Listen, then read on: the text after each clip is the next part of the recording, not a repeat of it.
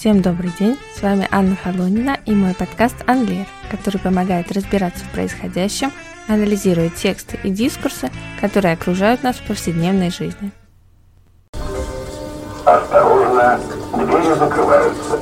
Следующая станция «Черная речка». Я убеждена, что нет в жизни горожанина ничего более повседневного, чем метро. Утром на работу, вечером с работы – Давление на тело горожанина со стороны попутчиков в зависимости от времени суток не меняется. В метро все мы стараемся уединиться от толпы посреди нее самой. Кто-то закрыл глаза и слушает музыку, кто-то делает вид, что слушает, лишь бы оставили в покое. Менеджер среднего звена пытается доспать последние пять минут, студент перелистывает конспект, многие читают. Если заняться совсем нечем, ну, можно поглазеть на рекламы вокруг и агентство недвижимости, и балетная школа вложились в невообразимых цветов плакаты, молчаливо кричащие нам со стен вагонов.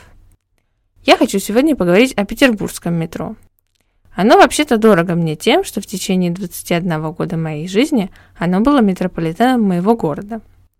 И вот в этом самом метро пассажирам, которые оторвались от созерцания улыбающихся семей, купивших квартиру там, куда даже метро пока не ходит, предлагается улучшить культуру своей речи, не выходя из вагона. Ударение и спряжение встречают и провожают петербургского пассажира на его нелегком ежедневном пути. Я, конечно, о серии плакатов «Давайте говорить как петербуржцы». Я не могу этот плакат вам показать по известной причине, но могу его описать, и это имеет большое значение. На самом верху плаката заголовок «Давайте говорить как петербуржцы». Справа от него портрет ныне покойной президента СПБГУ и филолога Людмилы Вербицкой, которую подпись э, к портрету представляет как автора словарей «Давайте говорить правильно». Параллель между двумя названиями инициативы и словаря кажется очевидна. Происходит развертывание стереотипа, который использован в заголовке плаката. Что значит говорить как петербуржцы? Заголовок явно подразумевает, это значит говорить грамотно, правильно, красиво. Но это прямо не сказано. Предполагается, что мы сами можем безошибочно эту параллель провести. Это типичная стереотипная конструкция, когда подразумевается, что все и так все поняли. Петербуржец предстает как такой носитель, блюститель, хранитель некой нормы языка. Параллель с названием словаря нашу догадку подтверждает. Предполагается, что все знают, что говорить как петербуржец – это говорить согласно норме, по словарю, правильно – Надписи в самом верху и самом низу плаката придают ему институциональный характер и необходимый авторитет. Норма регулируется теми, кто обладает для этого достаточной властью.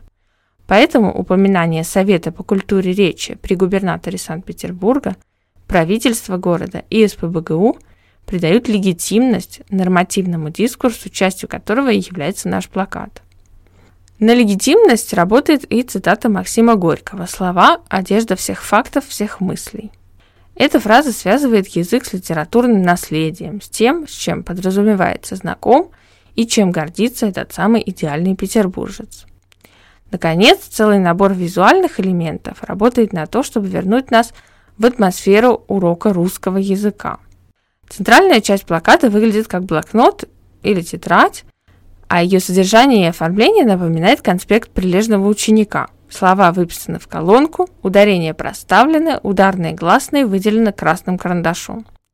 Одна колонка правильно, другая неправильно, и вся она перечеркнута красным крестом.